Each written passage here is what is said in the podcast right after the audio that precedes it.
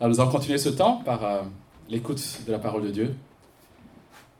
Donc je vous invite à d'ores et déjà ouvrir vos Bibles si vous en avez une dans l'évangile de Jean que nous allons poursuivre ce matin ensemble. Jean chapitre 6.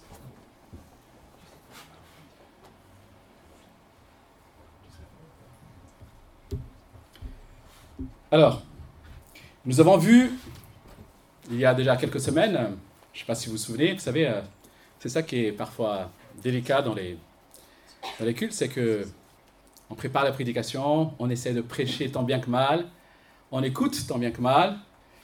Malheureusement, parfois, on oublie. J'espère en tout cas que Dieu nous permet de garder l'essentiel dans nos cœurs. Mais je ne sais pas si vous vous souvenez, il y a quelque temps, nous avons vu ce Jésus accomplir un miracle. Il a fait marcher quelqu'un qui était infirme pendant 38 ans. Et ensuite, il a eu affaire à ces chefs religieux qui n'ont. La seule chose qu'ils ont trouvé à redire, c'était Mais pourquoi est-ce que tu te permets d'accomplir ce miracle le jour de sabbat? Et cette confrontation avec euh, ces chefs religieux a, permis à Jésus d'affirmer sa divinité il peut le faire parce qu'il est envoyé par Dieu, il est fils de Dieu et que Dieu est le maître du sabbat. Maintenant, nous continuons ce récit au chapitre 6 de Jean. Et à partir de ce chapitre, jusqu'à maintenant, nous avons vu que Jésus, finalement, lors des confrontations, et même pendant ses miracles, se présente, en quelque sorte. Tous ces miracles pointent vers lui. Il montre qui il est, qu'il a été envoyé par Dieu, qu'il est fils de Dieu. À partir de maintenant, il va un peu plus se tourner vers ceux qui l'écoutent, ses disciples, mais aussi ceux qui le suivent. Il va, au travers de ces miracles, de ces enseignements, montrer qui ils sont et pourquoi finalement ils ont besoin de lui. Alors je, vous invite à lire Jean chapitre 6.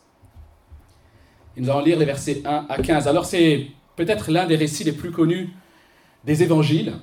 Euh, c'est l'un des miracles les plus connus. Alors on aime à l'école de dimanche, bien sûr, le raconter aux enfants, parce que c'est facile à représenter. Hein, quelques pains, des poissons, tout le monde imagine ce que c'est, puis waouh, beaucoup à manger, c'est mieux que le McDo. Alors les enfants, ils aiment beaucoup. Après cela, Jésus s'en alla de l'autre côté du lac de Galilée, ou lac de Tibériade. Une grande foule le suivait, parce que les gens voyaient les signes miraculeux qu'il faisait sur les malades. Jésus monta sur la montagne, et là, il s'assit avec ses disciples. Or, la Pâque juive, or la Pâque, plutôt la fête juive, était proche. Jésus leva les yeux et vit une grande foule venir vers lui. Il dit à Philippe, Où achèterons-nous des pains pour que ces gens aient à manger? Il disait cela pour le mettre à l'épreuve, car lui-même savait ce qu'il allait faire. Philippe, Philippe lui répondit, Les pains qu'on aurait pour 200 pièces d'argent ne suffiraient pas pour que chacun en reçoive un peu. Un de ses disciples, André, le frère de Simon-Pierre, lui dit, il y a ici un jeune garçon qui a cinq pains d'orge et deux poissons. Mais qu'est-ce que cela pour tant de monde? Jésus dit, fais asseoir ces gens. Il y avait beaucoup d'herbe à cet endroit. Ils s'assirent donc au nombre d'environ 5000 hommes. Jésus prit les pains, remercia Dieu et les distribua aux disciples qui les donnèrent à ceux qui étaient là. Il leur distribua de même des poissons autant qu'ils en voulurent lorsqu'ils furent rassasiés, il dit à ses disciples, Ramassez les morceaux qui restent, afin que rien ne se perde. Ils les ramassèrent donc et ils remplirent douze paniers avec les morceaux qui restaient de cinq pains d'orge, après que tous eurent mangé. À la fin du signe miraculeux que Jésus avait fait, ces gens disaient, Cet homme est vraiment le prophète qui doit venir dans le monde. Cependant, Jésus, sachant qu'ils allaient venir l'enlever pour le faire roi, se retira de nouveau sur la montagne, tout seul. Ainsi est la parole de Dieu. Ah, après l'épisode de Jérusalem, donc, parce que le miracle que j'ai cité tout à l'heure s'est déroulé à Jérusalem, après cet épisode, mais aussi certainement parce que la foule, quelque part, commence à être attirée par Jésus, Jésus, avec ses disciples, choisit de traverser le lac de Galilée pour se rendre au nord, plus au nord, au nord même de, de la ville où était Philippe, où d'où venaient Philippe et André. et Pierre. Mais la foule ne se laisse pas décourager. Elle continue à suivre Jésus. Alors on ne sait pas ce que dit Jean, on ne sait pas trop comment cette foule continue à suivre Jésus. Peut-être euh, ils ont voilà, ils ont fait le tour du lac, mais il s'agit aussi certainement d'une foule autre quelque part qui était au courant de ce que Jésus avait fait et qui l'attendait sur les rives. Ils espéraient que Jésus allait débarquer. Donc il y avait cette foule nombreuse qui était là. Et nous avons vu jusqu'ici, effectivement, que Jésus est le Fils de Dieu. Nous l'avons vu accomplir des miracles. Et ici, il va encore en accomplir un. Bien sûr, pour comprendre parfaitement ce miracle, il aurait fallu, et je vous encourage à le faire, donc, nous allons le faire sur deux dimanches, lire tout le chapitre, parce que c'est un chapitre qui se tient. Alors, dans nos, dans nos livres, on voit un miracle, ensuite on voit une marche sur l'eau, etc. Mais en réalité, tout cela se tient. Pour bien comprendre ce miracle, il faut voir comment Jésus en parle bien plus tard dans le chapitre, dans les versets 30, etc. Mais ce, ce matin, nous allons nous concentrer plutôt sur la leçon que Jésus a voulu laisser à ses disciples. Parce que pendant qu'il fait ses miracles, il parle aussi à ses disciples, il enseigne aussi ses disciples. Et nous allons nous concentrer un peu plus sur cette leçon-là. Alors, je ne sais pas vous, mais souvent, lorsque nous sommes devant un défi important. Un défi important, notamment pour l'Évangile. Et ce défi important est de toutes sortes. Là, en tant qu'implantation d'église, nous avons un défi très important qui est l'achat d'un local. Alors vous imaginez le défi. parfois, devant ces défis-là, qui nous semblent trop élevés pour nous, nous risquons de tomber dans deux pièges. Le premier piège, c'est de se décourager parce que la tâche est trop grande et que les moyens sont trop faibles. Mais le deuxième piège, finalement les deux sont quelque part similaires, hein, c'est de se croire euh, indispensable pour la réussite de ce projet. Quelque part, on pense que si je ne fais pas quelque chose, alors ça ne se passera pas. Et voilà pourquoi aussi on peut se décourager parfois. Donc c'est pour ça que je dis que les deux sont liés. Et ce matin, nous allons voir que Christ choisit de répondre aux besoins les plus fondamentaux, les plus importants des hommes et des femmes en utilisant des gens imparfaits et faibles comme vous et moi. Dieu choisit de répondre aux besoins les plus profonds des hommes et des femmes autour de nous en choisissant des hommes et des femmes faibles et incapables comme vous et moi. Ça, c'est, je dirais, l'aspect extraordinaire de la grâce de Dieu. La première, le premier constat que nous allons faire, que nous pouvons faire déjà rapidement, c'est que les gens sont dans le besoin. Les gens autour de nous, chers amis, sont dans le besoin. Nous avons ici cette grande foule. Alors, les questions de 5000 hommes ici, mais on peut supposer, beaucoup de spécialistes euh, supposent que certainement que cette foule était presque autour de 20 000 personnes, enfants compris bien sûr. Il y avait cette foule qui suivait Jésus. Ces gens sont là pourquoi? Parce qu'ils ont besoin de miracles dans leur vie. Ils ont besoin de transformation. Mais certains sont là simplement parce qu'ils sont peut-être curieux. Vous entendez parler d'un quelqu'un qui fait des miracles, vous êtes curieux, vous avez envie d'aller voir. Ils sont fascinés par le côté extraordinaire de ces miracles. Donc ils sont là, mais l'heure avance. L'heure avance et cette foule commence à avoir faim. Or, il n'y a nulle part où acheter à manger. Ils sont dans un endroit plus ou moins désertique. Cette foule affamée représente tous ces gens dans ce monde qui vivent pour des choses qui vont bientôt périr. Ils le font parce qu'ils sont affamés, parce qu'ils sont assoiffés. Leur faim physique, je parle de la foule ici, et cette incapacité à satisfaire cette faim représente les besoins spirituels de ce monde pécheur. Les gens qui sont autour de nous, et malheureusement, nous aussi, parfois, nous tombons dans ces pièges. Les gens qui sont autour de nous courent uniquement après des biens matériels. Ils courent après leur bien-être euh, matériel, physique, leur confort, la santé. Ils oublient pourtant que tout cela peut leur être enlevé du jour au lendemain. Et ils le savent, en quelque sorte, mais ils n'ont pas d'autre solution. Toutes ces quêtes montrent qu'il manque à l'homme quelque chose. Et l'homme va essayer de combler ce manque dans toutes sortes de choses, mais qui ne vont pas le satisfaire.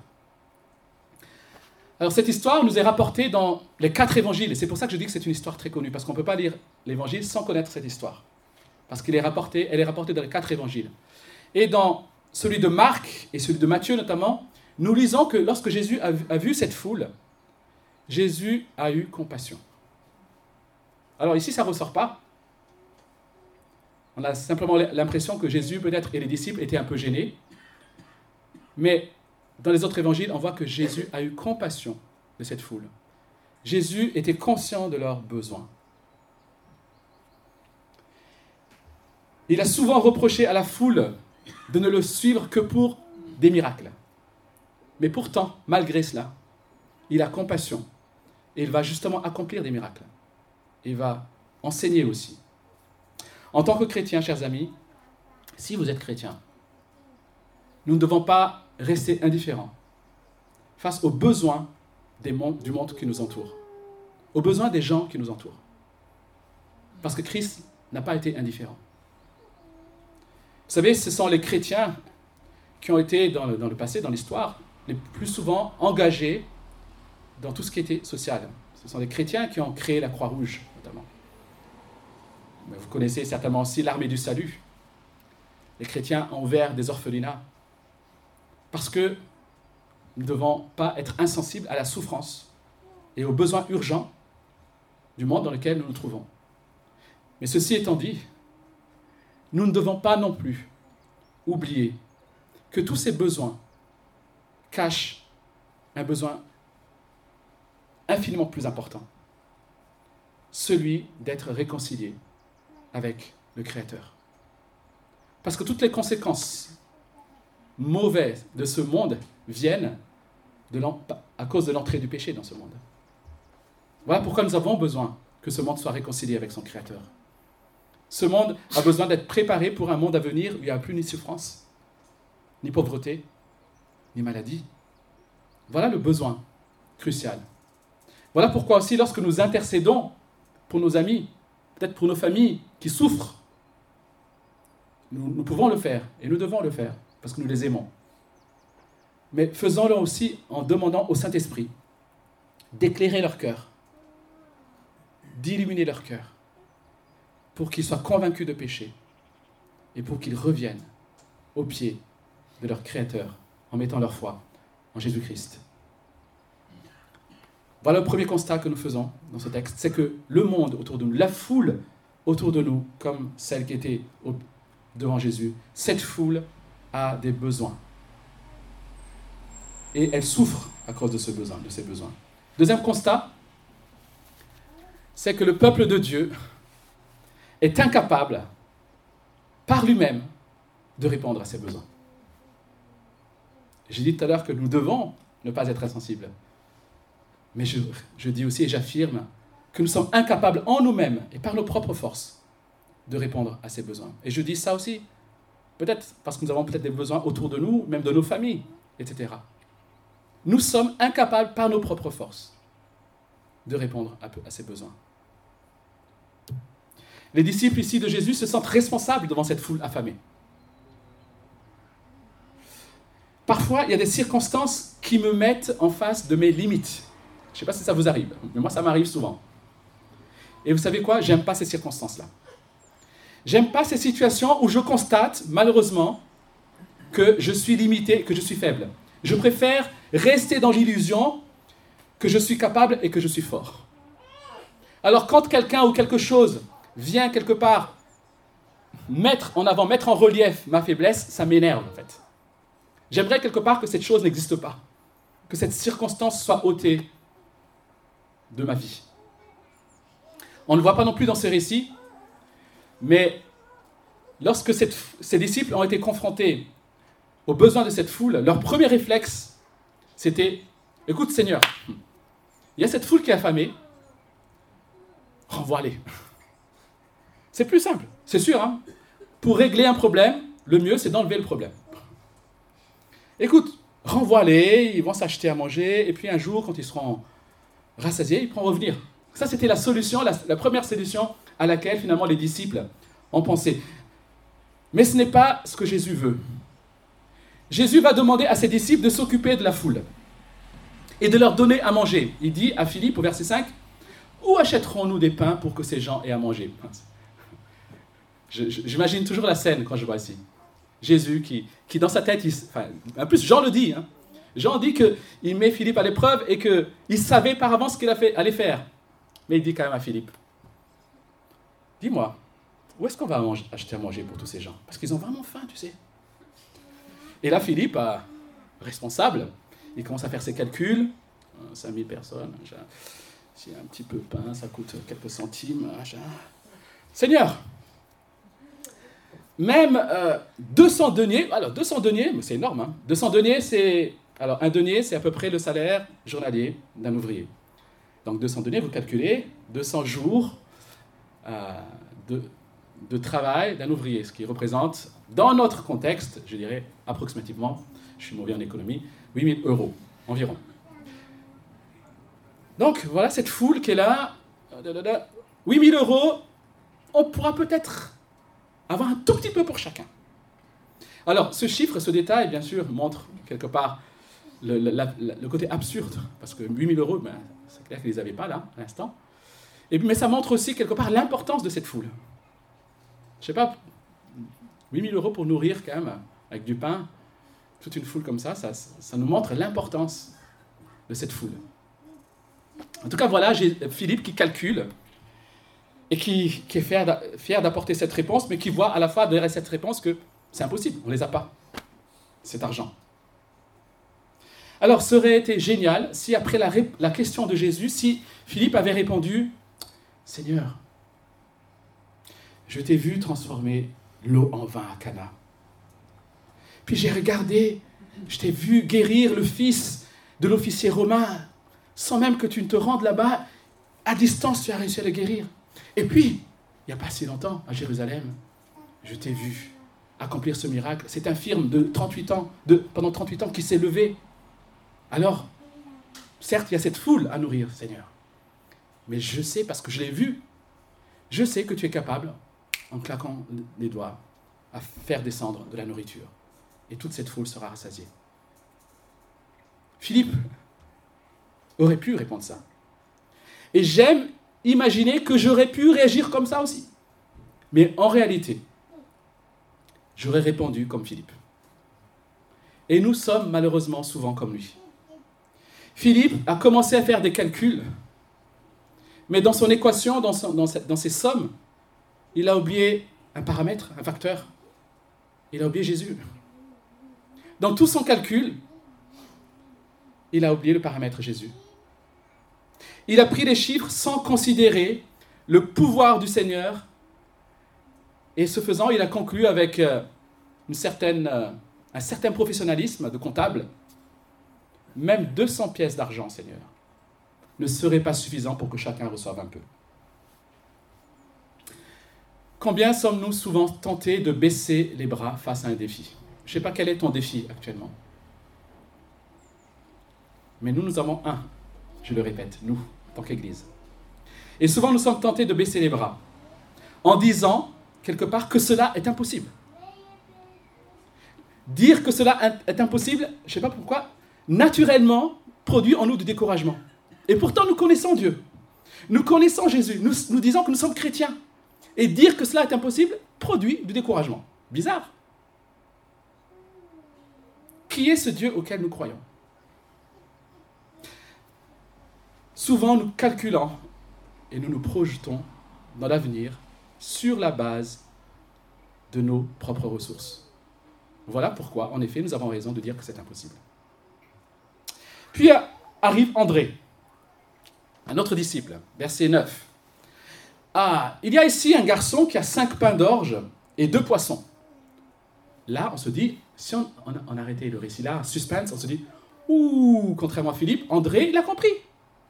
Cinq points, deux poissons, poissons. Et puis, tout de suite, il y a ce petit commentaire derrière. Qu'est-ce que cela pour tant de monde? Alors, on ne sait pas trop pourquoi.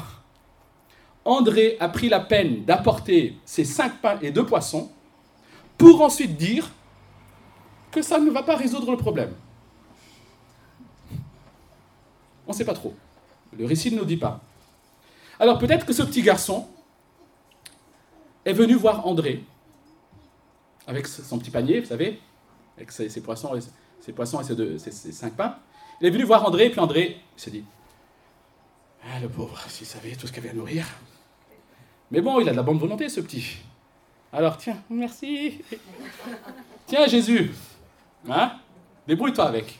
Alors, désolé hein, si vous êtes choqué par un peu d'humour comme ça, mais, mais ça nous permet un peu d'imaginer davantage la scène. Sa question à André, c'est qu'est-ce que cela pour tant de monde? Et cette question, quelque part, montre son embarras d'avoir apporté ce pitoyable pique-nique ou déjeuner à Jésus. Alors, il faut savoir que les pains dont il est question ici, ce pas les, vous savez, les pains à l'ancienne, euh, euh, pains de campagne hein, de chez nous. C'est un peu des, pains de style, euh, de la taille d'un pancake. Vous voyez le, style? C'est et puis les poissons, c'était certainement des poissons marinés ou séchés. Voilà, c'était donc.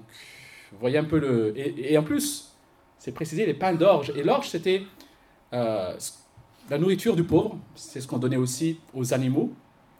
Donc cette nourriture était quelque part ben, bien pitoyable. Quoi. C'était pas grand-chose. En quantité, mais aussi en qualité.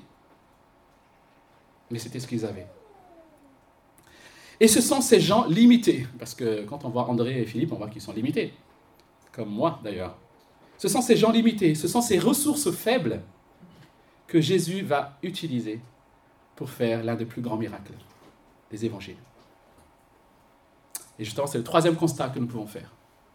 Après avoir vu que la foule avait des besoins, après avoir vu que le peuple de Dieu en lui-même, par ses propres forces, est incapable de répondre à ses besoins, le troisième constat que nous pouvons faire, c'est que Jésus, lui, est tout suffisant pour répondre aux besoins les plus vitaux, les plus écrasants des gens autour de nous. Jérémie, le prophète, lors de ses prières, dans le chapitre 32, verset 17, a écrit, dit ceci Seigneur éternel, c'est toi qui as fait le ciel et la terre par ta grande puissance et ta force. Rien n'est trop difficile pour toi. Est-ce que nous le croyons? Rien n'est trop difficile pour toi. Rien. La difficulté la plus importante que tu traverses aujourd'hui, rien n'est trop difficile pour Dieu. Encore une fois, Jésus ne met pas ses disciples à l'épreuve pour les pousser au mal. Jésus ne, nous pousse jamais au mal. Lorsque Jésus met devant nous des épreuves, c'est pour nous apprendre quelque chose, pour nous faire grandir dans notre foi. Et c'est ce que Jésus voulait pour ses disciples. Il voulait que ses disciples apprennent à lui faire confiance. Il voulait que leur foi augmente.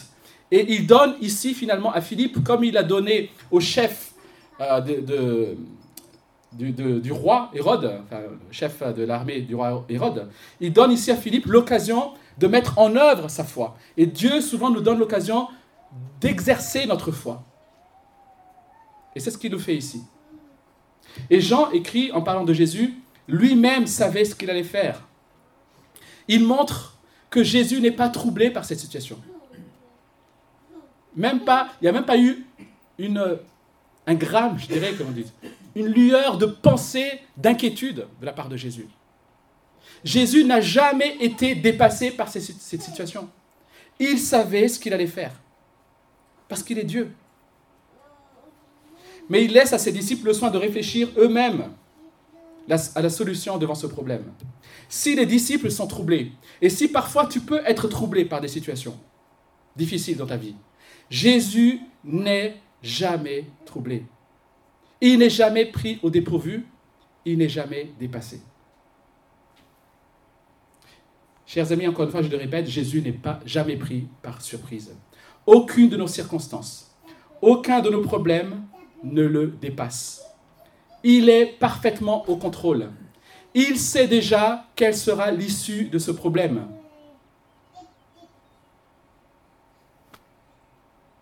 Jésus est suffisant parce qu'il sait ce qu'il fait. Jésus est suffisant parce qu'il est celui qui s'intéresse aussi réellement à nos problèmes. Je vous ai dit tout à l'heure, la solution à laquelle les disciples ont pensé immédiatement, c'était de chasser cette foule. Pourquoi chasser cette foule? C'est pas simplement parce qu'ils n'avaient pas de solution, mais parce que ça, ils étaient dérangés, ils étaient fatigués, les disciples. On le voit dans d'autres récits. Ils étaient fatigués. Et devoir encore s'occuper de cette foule, c'était trop pour eux. Donc la solution, c'était de chasser. Donc, quelque part, ils avaient envie que le problème soit résolu, non parce qu'ils étaient soucieux du problème de la foule, mais parce qu'ils avaient, ils recherchaient leur confort avant tout. Résoudre le problème de cette foule, c'était pour eux se reposer. Je ne sais pas si vous suivez là le raisonnement. Donc c'était quelque part leur intérêt qu'ils recherchaient au travers de la solution à apporter à cette foule. Ils considéraient cette foule affamée comme un problème, comme une circonstance qui vient contrarier leur plan et qui vient troubler leur confort.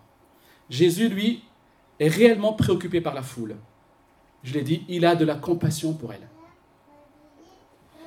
Avoir de la compassion, c'est ressentir au fond de ses tripes, quelque part, la douleur et la souffrance des personnes en face.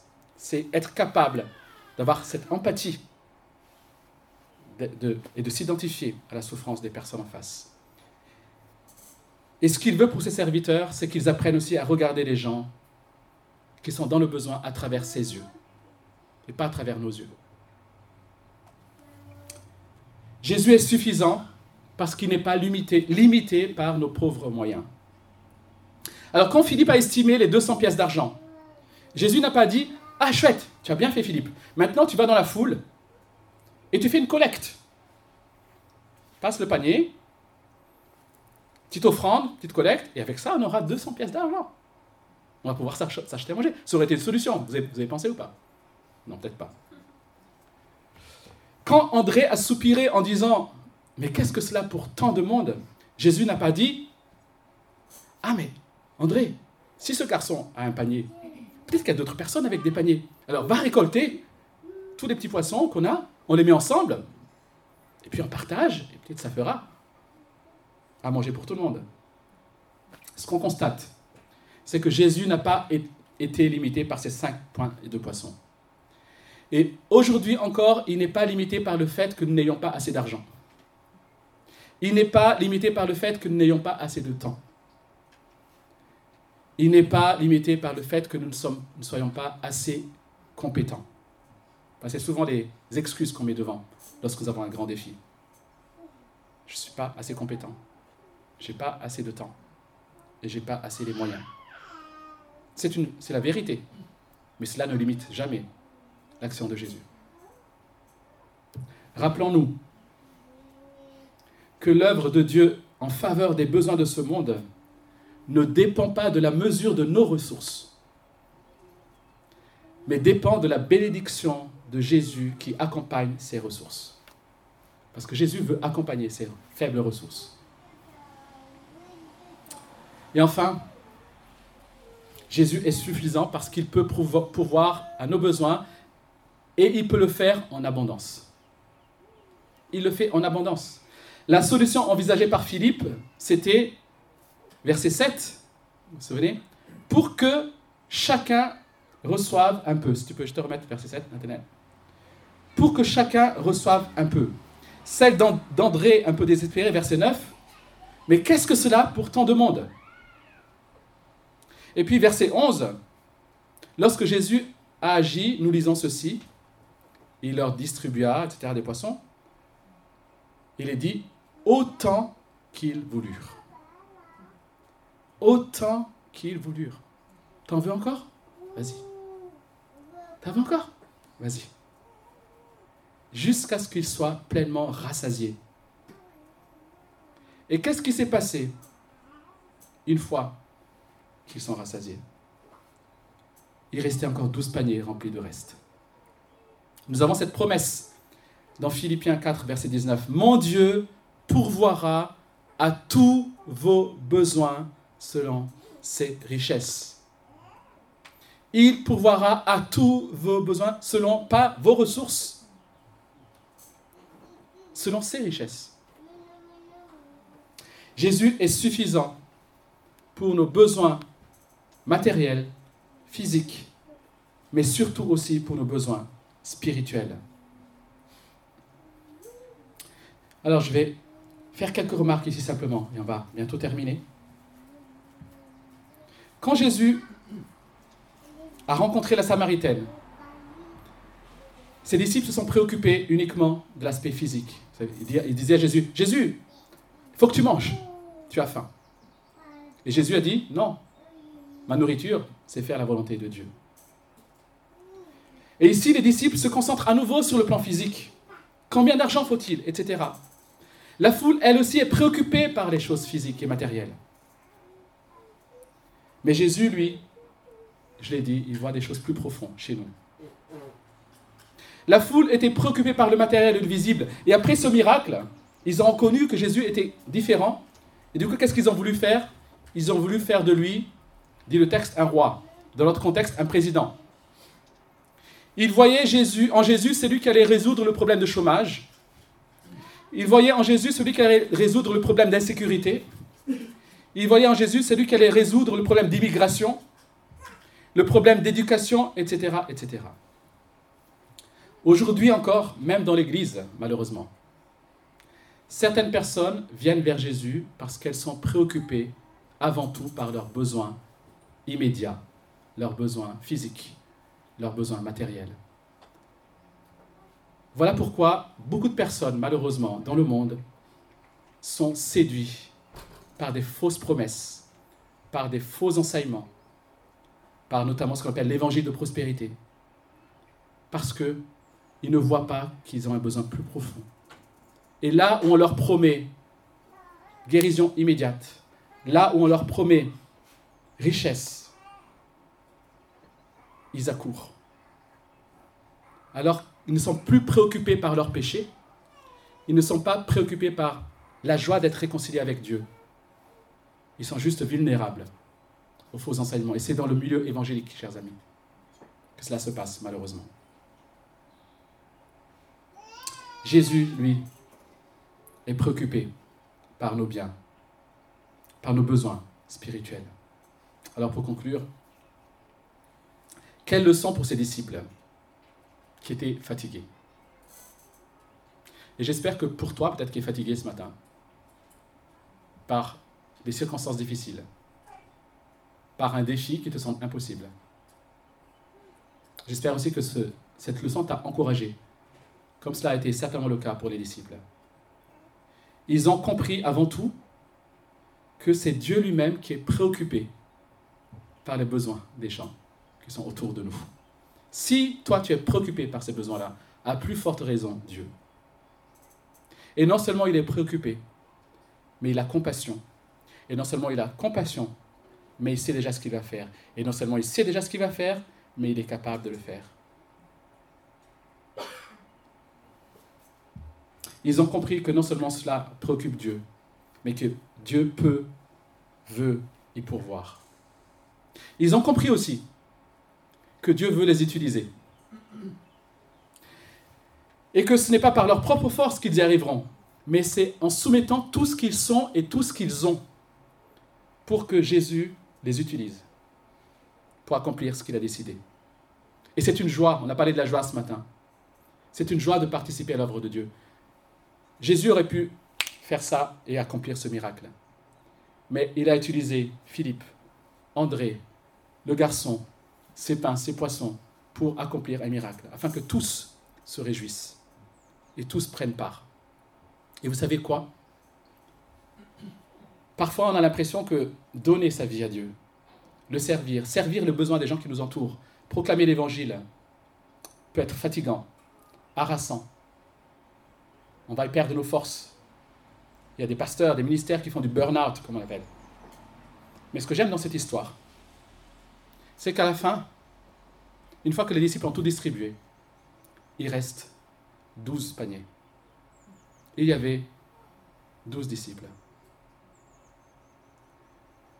en faisant ce service, en rendant ce service, même quand ils étaient harassés et fatigués, Jésus aussi a pensé à leurs propres besoins.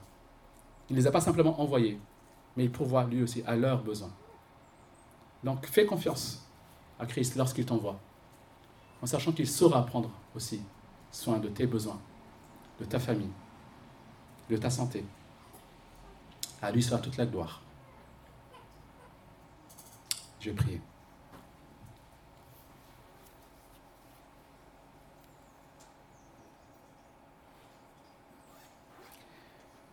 Notre Dieu, nous te remercions pour euh, cette leçon, cette histoire que nous connaissons peut-être pour euh, la plupart depuis notre enfance. Et merci parce que ta parole est vivante et tu sais par ton esprit placer cette parole aussi dans nos cœurs pour qu'elle vienne nous consoler, pour qu'elle vienne nous rassurer et pour qu'elle vienne aussi nous émerveiller sur ta personne et ton œuvre. Alors Seigneur, je te prie vraiment de le faire maintenant dans le cœur de chacun ici. Que nous puissions repartir d'ici, Seigneur, avec une foi renouvelée, avec un amour renouvelé pour toi, en étant assuré que tu es ce Dieu qui est au contrôle.